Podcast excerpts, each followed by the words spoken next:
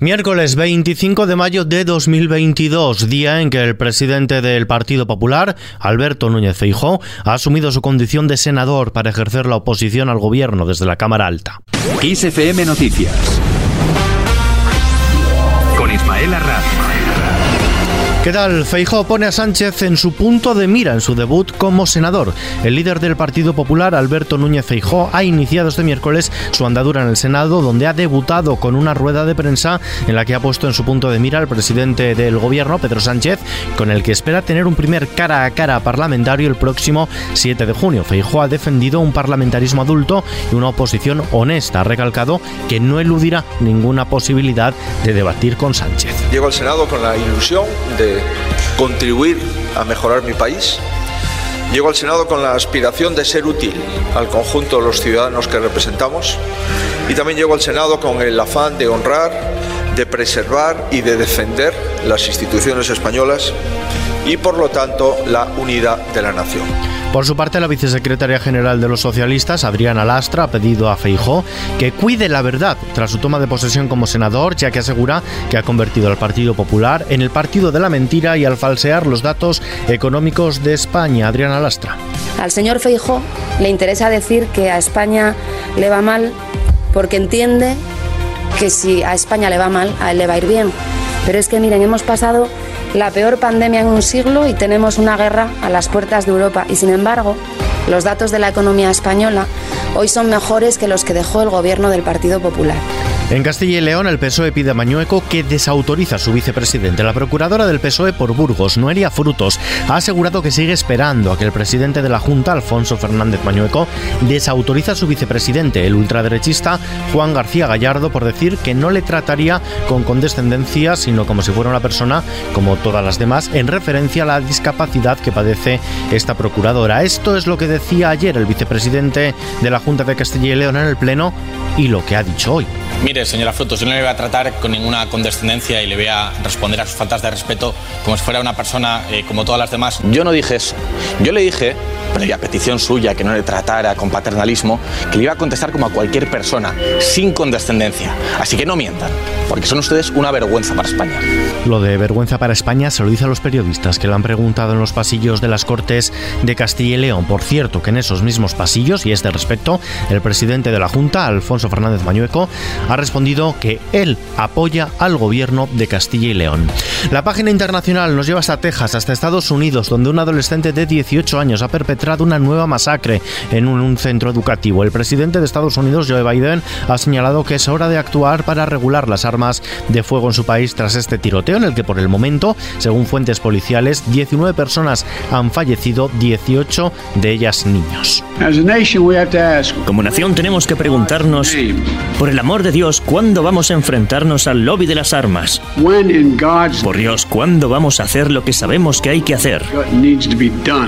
Biden ha nombrado otras masacres que han marcado la memoria de los estadounidenses. Mientras tanto, la guerra en Ucrania continúa un día más y de su fin ha hablado hoy Zelensky. Dice que depende tanto de Rusia como de Occidente.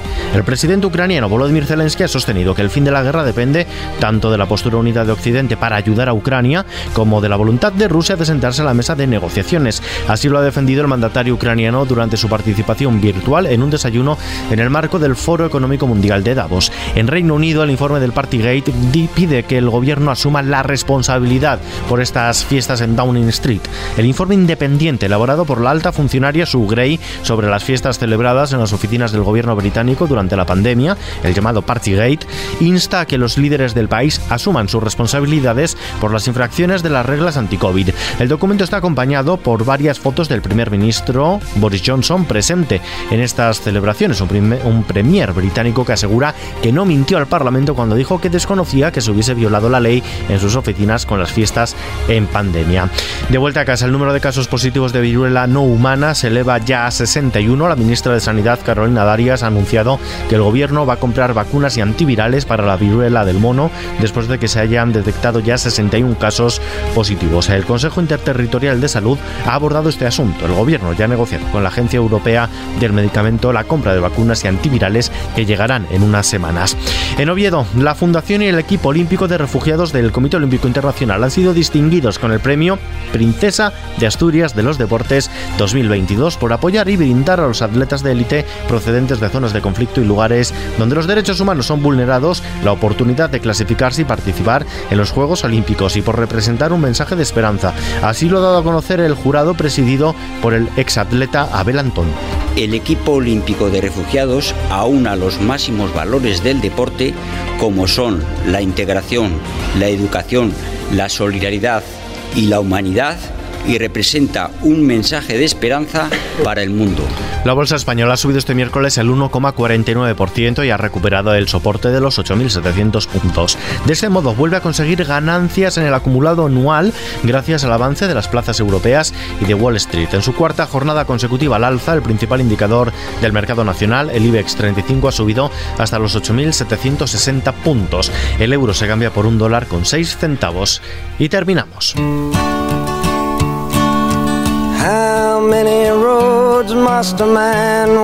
La casa de subastas Christie's subastará la primera nueva grabación de estudio desde 1962 del icónico tema Blowing in the Wind de Bob Dylan. La grabación de la canción, todo un clásico de la música, se realizó en una sesión especial el año pasado con el afamado productor T-Bone Barnett, que ha desarrollado un nuevo soporte de ultra alta fidelidad que combina la tecnología CD y el vinilo para la distribución física de música. La oportunidad de adquirir este ejemplar del tema de culto de Dylan supone un hito que coincide con el 60 aniversario del artista como músico y presenta una oportunidad única para coleccionistas internacionales, fans de la música, historiadores, aficionados y audiófilos, señala Christie's.